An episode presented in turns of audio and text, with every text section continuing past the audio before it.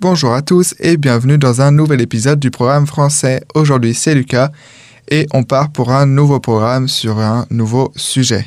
Donc euh, comme chaque épisode que je fais à peu près, hein, toutes, les, deux semaines maintenant, je vais parler aujourd'hui soit de... Bah, dans tous les cas de sujets qui me passionnent et aujourd'hui je vais parler de sujets qui m'intéressent et parce que, comme j'avais dit dans les précédents épisodes, je vais parler d'œuvres qui m'ont beaucoup plu. Mais aujourd'hui aussi, je vais parler non seulement d'une œuvre qui m'a plu, mais aussi qui m'a fait réfléchir sur certains sujets. Et donc, aujourd'hui, je vais parler de la série télé Altered Carbone. Donc, euh, il faut savoir que hum, c'est une série, mais adaptée d'un roman, et que j'ai vu seulement la série qui est disponible sur Netflix, mais que j'ai beaucoup, beaucoup aimé la série et donc j'avais aujourd'hui envie d'en parler un petit peu plus. Donc euh, après, est-ce que ça va être intéressant? Je sais pas. Mais au moins à la fin de ce programme, vous en saurez sûrement un peu plus sur la série. Donc pour commencer, euh, Altered Carbone ou Carbone modifié au Québec, c'est une série télévisée de science-fiction de genre cyberpunk américaine, créée par Laeta Kalogridis, d'après le roman du même nom de Richard K. Morgan, paru en 2002. Et cette série télévisée elle a été mise en ligne le 2 février 2018 sur Netflix. Et une deuxième saison a été mise en ligne par Netflix aussi le 27 février 2020. Donc c'est une série quand même qui est très récente, vu que eh ben, la deuxième saison, il n'y a que deux saisons, parce qu'en août 2020, Netflix annonce l'annulation de la troisième saison et l'arrêt de la production de la série. Mais ça ne change pas le fait que cette série est très récente, vu que la deuxième saison est dernière, du coup, est sorti il y a à peine plus d'un an. Donc le roman est sorti il y a presque 20 ans maintenant. Je ne sais pas si la série est une belle adaptation du roman ou pas, si la série représente vraiment ce qu'était le roman, ou alors si la série a pris un peu quelques libertés sur certains points. Souvent quand on lit le roman d'abord, la série est, moins, moins bien, Vu que j'ai pas lu le roman, je sais pas encore, mais du coup, il faudrait peut-être que je lis. Ça me permettrait de voir un peu les différences, peut-être, et ce qui est le plus intéressant. Donc, euh, je vais peut-être aussi commencer par la résumer pour savoir un peu de, quoi ça retourne, parce que j'ai dit que c'est une série donc, de science-fiction de genre cyberpunk, mais ça nous aide pas beaucoup pour l'instant. Donc, le résumé. Dans un futur où les humains peuvent transférer leur esprit d'un corps à l'autre, un rebelle est ramené à la vie 250 ans après sa mort pour résoudre le meurtre vicieux de l'homme le plus riche du monde en échange de sa liberté. Pour y parvenir, il devra trouver des alliés, faire attention à tous les détails et se souvenir de ce qui lui a été inculqué en tant que corps diplomatique, diplôme, etc. Donc euh, c'était le résumé et il nous permet un peu de comprendre euh, le contexte dans lequel se va se passer cette série. Après, je peux peut-être aussi parler un petit peu plus de l'univers en lui-même, parce que c'est aussi important, on a le, contexte, l'histoire, mais où c'est que ça se passe. Donc euh, la trame principale de la première saison, elle se déroule en 2384 dans une ville futuriste, Bay City. Dans ce futur, la mémoire et la conscience d'une personne peuvent être stockées sur un disque implanté dans la nuque de son enveloppe corporelle, humaine ou synthétique. Et en cas de mort physique, ces disques de stockage, donc qui sont appelés euh, en anglais euh, cortical stack, elles peuvent être transférées dans une nouvelle enveloppe, mais une personne peut toujours être tuée, véritablement tuée, si son disque est détruit. Alors euh, voilà aussi dans la série on parle de, voilà en anglais de, true death et donc voilà parce qu'il y a la mort physique donc ton corps peut être tué mais si ton ta puce implantée dans la nuque n'est pas détruite tu peux toujours revivre dans une nouvelle enveloppe corporelle. Par contre the true death, donc la vraie mort, c'est vraiment si donc cette puce est détruite. Dans ce cas-là, tu ne peux pas revivre et tu es bel et bien mort. Donc, si cela signifie théoriquement que chacun peut prétendre à l'immortalité, dans la pratique, seuls les plus riches, les MEF, en référence à Mathusalem, ont les moyens de le faire grâce à l'usage de clones et la possibilité de faire des sauvegardes à distance de leur conscience. Donc c'est un peu compliqué, mais après, après tout, ça reste voilà de la science-fiction. Et même c'est pas dans quelques centaines d'années. Mais après on ne sait pas les, progrès que la technologie elle peut faire hein, puisque bah, rien qu'en être à notre époque maintenant à l'heure d'aujourd'hui en 2021 euh, il y a une centaine d'années donc dans les années 1920 je ne sais pas si on aurait pu imaginer tous les progrès, notamment au niveau technologique, avec les téléphones portables, euh, bah, la technologie, etc., euh, qui existent aujourd'hui. Je ne sais pas si on aurait pu imaginer tout ça. Donc peut-être que dans un certain temps, ce genre de, choses existera. Et c'est aussi ce que je trouve intéressant un peu dans la série, parce que voilà, le côté science-fiction et, aussi cyberpunk, là, voilà, c'est vraiment que, l'être humain a atteint un niveau de complexité qui fait que voilà, maintenant on peut vivre presque indéfiniment pour les plus riches. Euh, on peut changer de corps. Du coup, on peut créer de nouveaux corps synthétiques ou physiques, etc. Euh, il, y a, beaucoup de personnes qui, qui ont des, bras bioniques ou des, des, parties de, des parties de leur corps bionique. Et ça, par exemple, c'est quelque chose qui existe déjà aujourd'hui. Ça reste très rare et c'est pas encore très développé, mais, mais ça existe. Par exemple, je sais qu'en France, il y a une femme qui s'est fait amputer du bras et qui a reçu, c'est devenue la première femme bionique de France. Donc elle a un bras qu'elle contrôle uniquement par la pensée. Et donc ça, ça montre déjà les progrès technologiques que l'on arrive à faire aujourd'hui. Donc pour moi, tout l'univers en fait dans lequel se passe cette série, Altered Carbone, ça reste dans, dans l'univers du possible. Après, bon, évidemment, il y, a des, il y a des parties qui restent euh, de pure science-fiction, etc. Mais les, les idées principales, on va dire, hmm, moi, ça m'intéresse et je pense que ça peut être possible dans plus tard. Voilà un peu pour le résumé. Donc, si je récapitule un peu le résumé, hein, donc on a un, rebelle qui avait été euh, emprisonné, en fait, sa puce, enfin son corps physique avait été détruit et les gens, euh, le gouvernement avait gardé sa puce pour l'emprisonner, en fait, euh, comme une sorte d'hibernation, quelque chose comme ça. Pendant plusieurs centaines d'années, il me semble que sa peine était soit infinie, je sais plus, ou soit 500 ans, quelque chose comme ça. Mais au bout de 250 ans, il va être réveillé, enfin, mis dans un nouveau corps, en fait, par justement l'homme le plus riche de l'univers, parce que voilà, à cette période aussi, euh, les hommes ont conquis pas seulement la, la Terre, mais aussi d'autres planètes plus lointaines, etc. Donc l'homme le plus riche de l'univers, Lawrence Bancroft, il va le, réveiller voilà, pour lui demander d'enquêter sur sa propre mort. Parce que Lawrence Bancroft, en fait, a été tué. Et, mais du coup, il a réussi, lui, vu qu'il est une des personnes les plus riches, il avait des sauvegardes de sa mémoire. Et il a pu se réincarner dans un autre de ses clones, donc euh, le même corps, quoi. Mais euh, il a quand même été tué, c'est-à-dire qu'il y a une petite période de temps ou juste avant sa mort, il ne se souvient pas de ce qui s'est passé, du coup il ne peut pas dire ce qui s'est passé. Et la police a conclu un suicide, mais lui n'y croit pas. Et du coup il va réveiller ce rebelle-là, qui est un ancien super soldat, si on peut dire ainsi, et pour lui demander de l'aider à travailler pour lui en échange de sa liberté. Donc ça, voilà, ça c'est la base de, de la série, c'est comme ça que commence la série en fait. Donc peut-être pour comprendre un petit peu plus que tout ça, tout ce qui se passe. J'ai peut-être parlé un peu plus des personnages principaux et après peut-être aussi évoquer les, les, organisations les plus importantes. Donc euh, les personnages principaux, on a Takeshi Kovacs, donc euh, c'est le personnage principal. C'est le rebelle justement dont je viens de parler qui va être réveillé par Lawrence Bancroft pour euh, analyser son meurtre. Et ce sont ses aventures pour la plupart que l'on va suivre. Je dirai plus, de détails sur lui un peu plus tard. Euh, Christ Falconer, donc née Nadia Makita, c'est une leader de l'organisation connue sous le nom d'Envoice. Donc Envoice ou envoyé en français, bon ça fait un peu moins bien je trouve, mais bon dans ce programme je dirais soit Envoice, soit envoyé.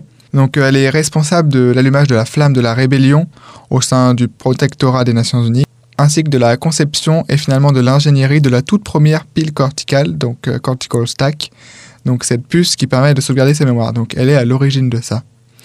Et donc euh, Falconer, elle a réussi, grâce à ses adeptes, à donner, naissance à une toute nouvelle religion éponyme appelée Kélisme, que beaucoup de tout l'Empire humain ont lié et adopté. Et Christ et ses envoyés, ainsi que la rébellion elle-même, ont finalement été vaincus lors de la bataille de Stronghold, donc euh, la bataille de Stronghold qui a mis fin à la rébellion, elle a eu lieu euh, et ben en fait voilà plusieurs centaines d'années avant la série, vu que c'est à cause de ça que, que Takeshi Kovacs a été fait euh, prisonnier. Depuis, en fait, du coup, la, rébellion, c'était sûrement, du coup, il y a 250 ans. Et depuis ce temps-là, il avait été emprisonné, en fait. Donc voilà. Autre personnage, il y a Christine Ortega, Donc c'est une officier de haut rang du département de police de Bay City. Elle est originaire de la Terre, elle est née en tant que néo-catholique, ce qui par défaut exigeait que sa pile corticale soit programmée pour ne jamais être relancée. C'est-à-dire que il y a des gens sur Terre notamment, donc par exemple les néo-catholiques, voilà, qui eux ne veulent pas euh, être réincarnés dans un nouveau corps, etc. Pour eux, on a une vie, il faut profiter de la vie qu'on a, et le fait de savoir peut-être aussi que l'on n'a qu'une vie, ça nous permet de mieux en profiter. Ça aussi, c'est une des nombreuses questions euh, que soulève cette série, en fait, que je trouve très intéressante. C'est voilà cette question de l'immortalité que tout le monde recherche, mais au final, est-ce que c'est si bien que ça ou pas? Et donc, euh, voilà, sa famille, à elle, ne veut pas être euh, transférée dans un nouveau corps. Donc voilà, ils vivent leur vie et après ils meurent, ils meurent. Comme, bah, comme nous à l'heure d'aujourd'hui, en fait. Et donc, euh, Christine Ortega, elle était à l'origine de elle était à l'origine chargée de résoudre le meurtre de Lawrence Bancroft, mais elle l'a jugé, jugé comme un suicide sur la base des preuves qu'elle avait. Et c'est ainsi que, du coup, Lawrence Bancroft n'y a pas cru et a engagé Takeshi Kovacs.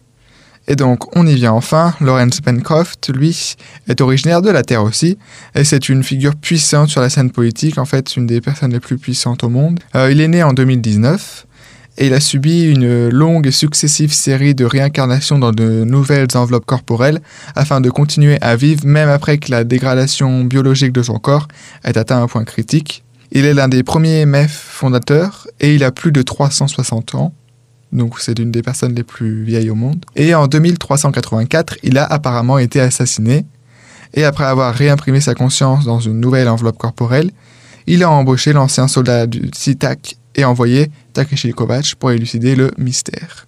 Donc voilà, c'est un peu ce que je viens de dire. Alors le seul truc que peut-être pour l'instant j'ai pas encore évoqué, c'est le CITAC ou CTAC, mais c'est appelé CITAC. Euh, donc j'expliquerai ce que c'est un peu plus tard. Euh, pour continuer sur les personnages, on a le personnage de Miriam Bancroft, donc qui est la femme de Lawrence Bancroft depuis plus d'une centaine d'années. Ils ont eu 21 enfants ensemble, il me semble.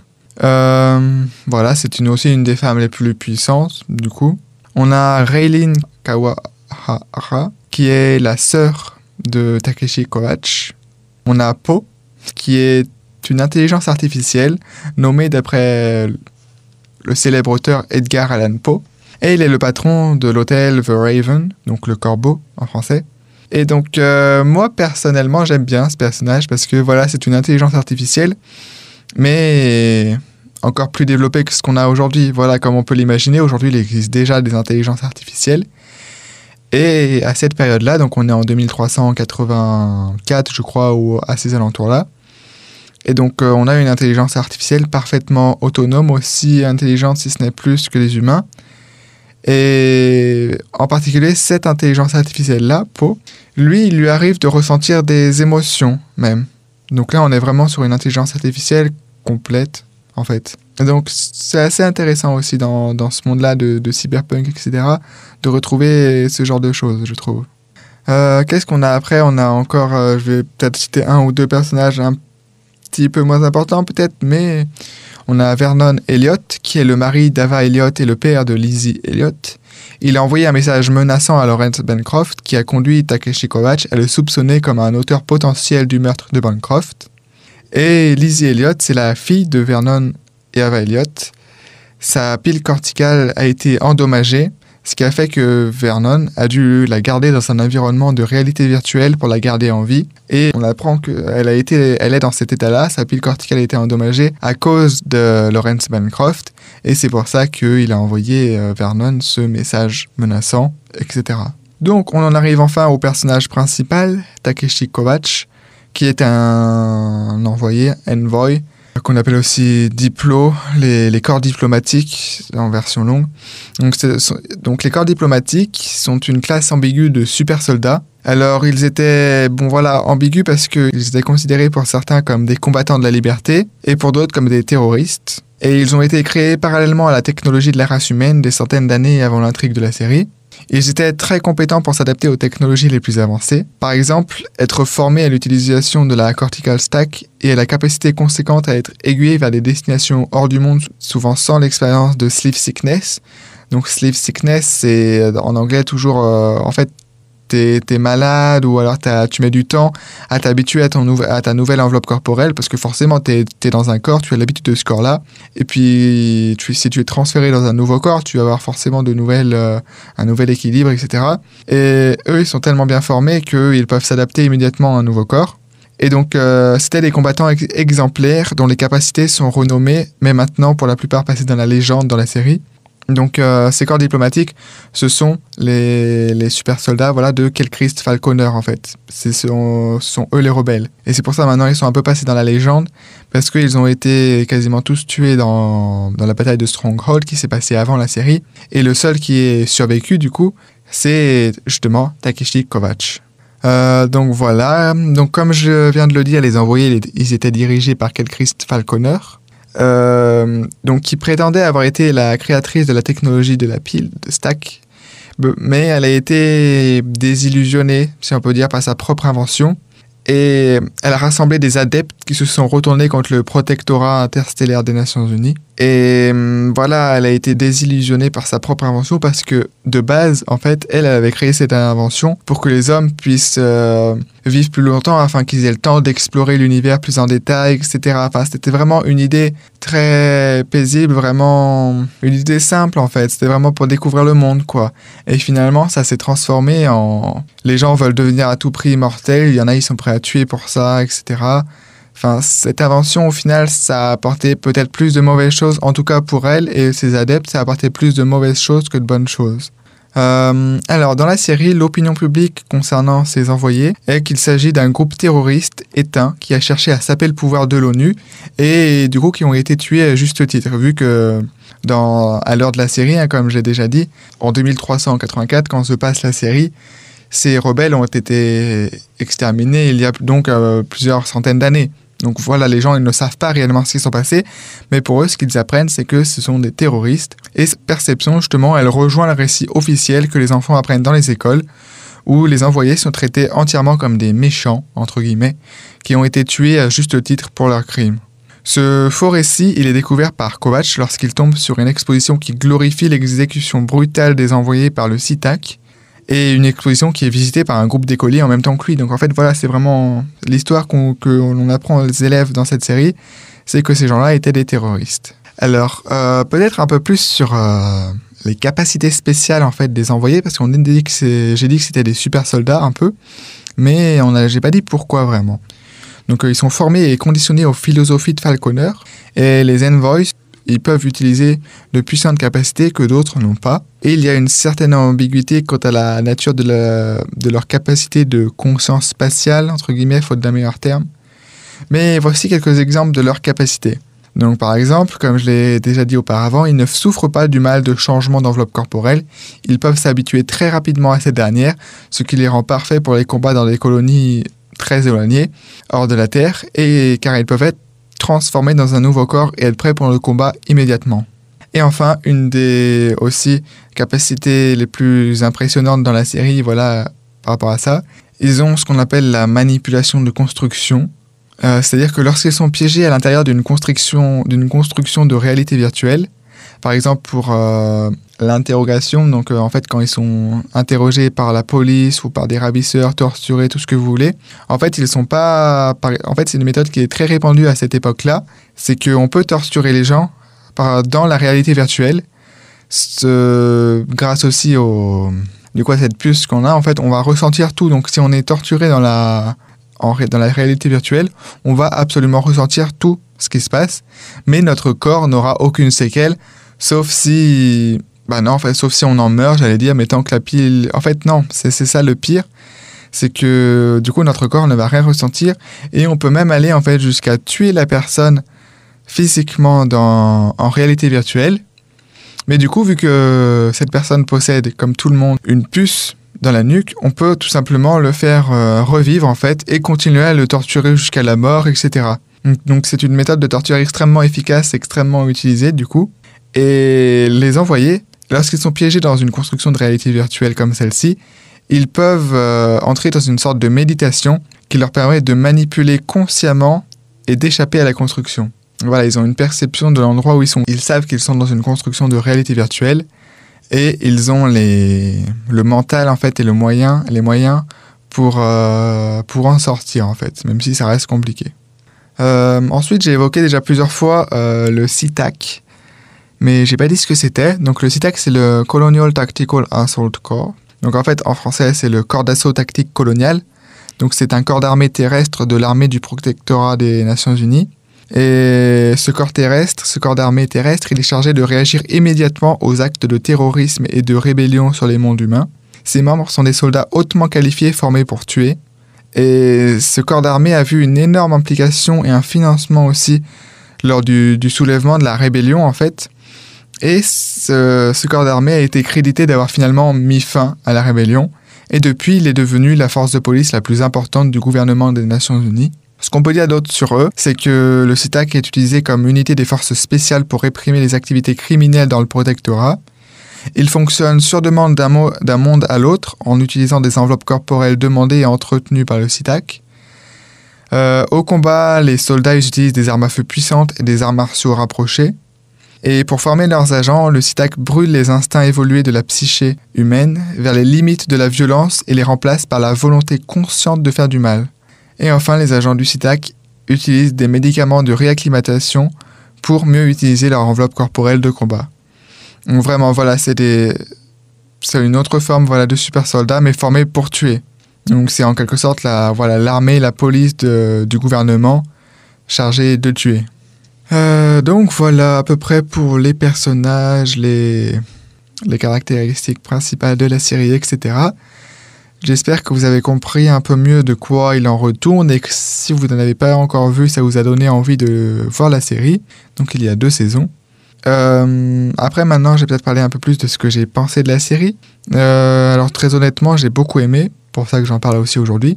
Et je pense qu'il s'agit d'une des seules séries que j'ai vues dans le domaine du cyberpunk parce que, eh ben, je dois avouer que j'ai pas bien l'habitude de regarder des séries comme ça. Peut-être qu'il en existe pas beaucoup aussi, je ne sais pas. Mais j'aime bien cet univers en général. Par exemple, j'ai aussi vu un film qui, je pense, rentre dans ce même univers, euh, Alita Battle Angel, qui est aussi adapté d'un manga, il me semble, mais ça reste tout. Et j'avais aussi bien aimé Alita Battle Angel. Mais après, au-delà de l'univers cyberpunk, j'ai aussi vraiment apprécié dans cette série toutes les questions profondes qui sont posées ou sous-entendues liées par exemple à la mort, à l'immortalité, au suicide. Et je trouve que ça me fait découvrir un nouvel aspect sur ces sujets-là, parce que voilà, comme j'avais évoqué au début de cet épisode, une question un peu philosophique qui revient souvent, c'est le fait que voilà, on vit, on meurt et finalement, ben, avec cette puce, on ne meurt plus ou du moins pour les plus riches, on ne meurt plus, on peut vivre quasiment indéfiniment. On peut changer d'enveloppe corporelle comme si on est riche très facilement. Et donc, on peut se poser la question est-ce que si ça nous limite pas en fait? Parce que si on sait que on ne peut pas vraiment mourir Est-ce qu'on prend plus de risques On vit la vie peut-être moins intensément? Et parce que voilà, au final, on vit trop longtemps peut-être à force. Et peut-être qu'une vie simple, au final, c'est c'est peut-être mieux. On peut peut-être plus en profiter pour certains. Donc toutes ces questions-là, après, qui fait qu'on se pose se pose ces questions-là. Et notamment, pour moi, ça m'a fait me poser ces questions-là notamment par le fait que dans presque tous les livres, films, séries qui parlent de l'immortalité ou de quelque chose dans le genre, ce qu'on remarque, c'est que les personnes, aussi, c'est aussi valable pour les personnes les plus riches, même dans la réalité d'aujourd'hui, au bout d'un moment, on a une certaine forme d'ennui. Plus rien ne nous intéresse. La vie n'a plus vraiment de saveur. En fait, on a expérimenté à peu près tout ce qui était possible. Et donc, on cherche toujours à, expérimenter de nouvelles choses, toujours plus farfelues, etc. Parce que, voilà, au bout d'un moment, on s'ennuie. Quand on est vraiment riche, peut-être que si on ne travaille plus, euh, on peut se dire, bah oui, c'est bien de plus travailler, mais peut-être qu'au bout d'un moment, bah voilà, les loisirs, euh, c'est bien, mais au bout d'un moment, voilà, tu peux peut-être t'ennuyer. Et si tu vis pendant très longtemps, pendant plusieurs centaines d'années, eh ben on peut peut-être en arriver au même point, parce que déjà, l'expérience de vie d'aujourd'hui, pour moi, je trouve qu'elle est déjà plutôt longue, qu'on peut vivre des choses. Et voilà, pour moi, après, c'est très compliqué, je pense, de parler de ce sujet-là sans, sans avoir aucune vraie hmm, donnée sur le sujet, parce qu'aujourd'hui, personne n'est immortel, personne n'a vécu très très longtemps. donc on ne peut pas savoir euh, les conséquences. Mais pour moi, il est possible en effet que si l'on est immortel, on vive la vie un peu moins intensément. Parce que si on sait qu'on va mourir, on profite de la vie en fait. Parce qu'on n'en a qu'une, c'est comme ça. Alors que si on en a une autre, on se dit ouais, bah peut-être, je sais pas, des choses comme ça un peu. De plus, je pense que j'ai bien aimé cette série parce que les informations concernant les changements d'enveloppe corporelle notamment, ils étaient très, les informations elles étaient très complètes. On pouvait très bien comprendre comment cela marchait, d'autant plus avec l'explication du fonctionnement des cortical stacks, donc ces puces implantées dans notre colonne vertébrale dès l'âge de 1 an, qui permettent de stocker toutes les informations du cerveau et ainsi pouvoir revivre dans un autre corps si l'on devient trop vieux ou même si l'on meurt, car techniquement on ne peut pas mourir tant que cette puce implantée dans notre nuque n'est pas détruite. Après, une des choses évoquées aussi dans cette série, qui est peut-être un avantage de cette puce, c'est... Après, c'est mitigé, hein, vous en jugerez par vous-même. Mais dans cette série, à un moment, on évoque le fait qu'il y a une loi qui est présente dans, dans cet univers, voilà, et qui dit que, par exemple, si on est euh, un enfant ou quelque chose comme ça et qu'on on a été assassiné, euh, on a la possibilité de redemander un corps afin de pouvoir vivre, parce que c'est une mort qui n'est pas juste, entre guillemets. On est mort et on n'aurait pas dû mourir. En gros, c'est ça. Et donc sur ce point-là, c'est bien. Là, euh, on comprend que avec cette puce et tout, il y a des, des choses qui peuvent mieux, ça peut réduire les inégalités et tout. Mais en fait, pas tellement, parce que encore une fois, c'est lié à l'argent. Parce que dans la série, à un moment, ce que Takeshi Kovacs va voir, en fait, une des premières choses qu'il va voir quand il va sortir de. quand il va être lui dans un nouveau corps, c'est euh, une petite fille qui donc a été euh, assassinée et qui a été euh, donc choisie pour remettre dans un nouveau corps. Mais elle a été remise dans le corps du d'une femme beaucoup plus âgée en fait. Je sais plus si elle avait une vingtaine, une trentaine, une quarantaine, une cinquantaine d'années. Mais en tout cas, voilà, elle était adulte, bien, bien plus qu'adulte, quoi. Alors que l'enfant en avait 5-6 ans, enfin, aux, alentours de cet âge-là, quoi. Et donc, comment vous voulez qu'un enfant de cet âge-là puisse y comprendre quelque chose dans, dans ce corps-là Et donc, voilà, je trouve qu'il y a des...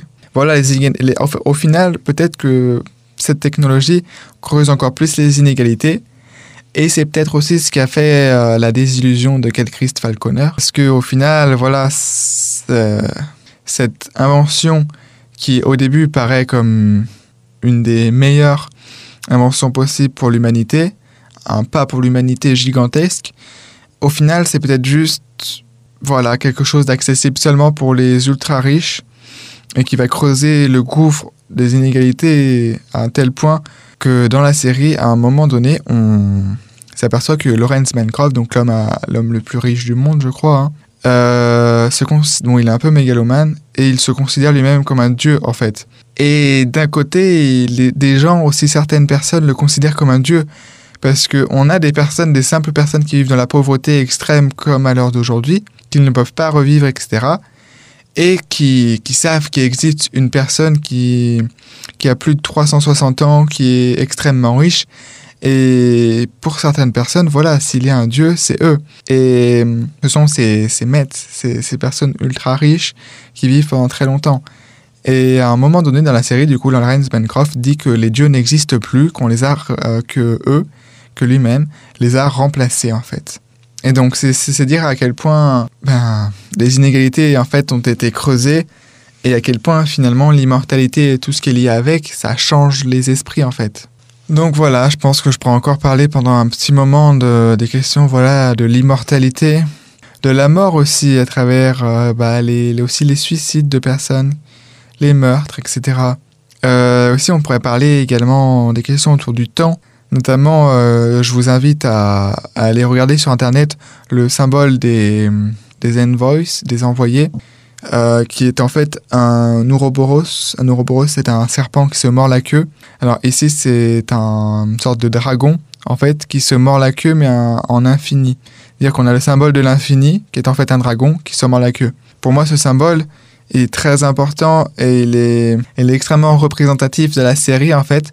Parce que voilà, d'un côté, il y a l'infini, le symbole de l'infini, qui représente au final le temps. A des personnes qui vivent pendant plusieurs centaines d'années mais aussi d'un autre côté le fait que même si elle vit pendant plusieurs centaines d'années, notre, notre vie au final n'est qu'une goutte d'eau parmi l'océan qu'est le temps.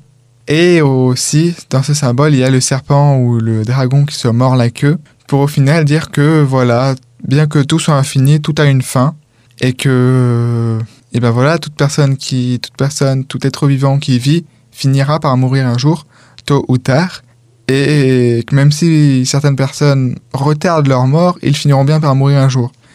Donc c'est en ça que je trouve ce symbole très intéressant. Et voilà, c'est en ça qu'on pourrait discuter aussi voilà, autour des questions du temps, etc.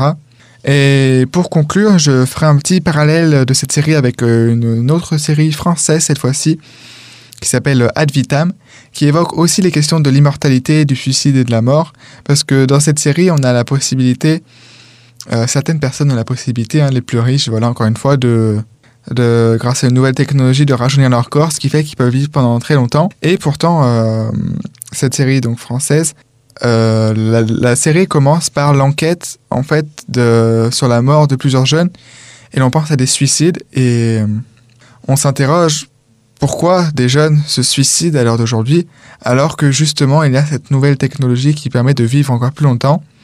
Et c'est ce paradoxe entre les deux qui est très intéressant je trouve et qu'on retrouve un peu dans cette série Alter de Carbone. Donc voilà pour moi, j'en ai fini pour ce programme pour aujourd'hui. J'espère que vous avez apprécié, compris aussi ce que j'ai raconté quand même, que ça vous a donné euh, envie de regarder la série, peut-être de lire le livre. Je ne sais pas si c'est la même chose, donc euh, je préviens, attention, je ne l'ai pas lu. Et j'espère vous retrouver dans un prochain épisode. A plus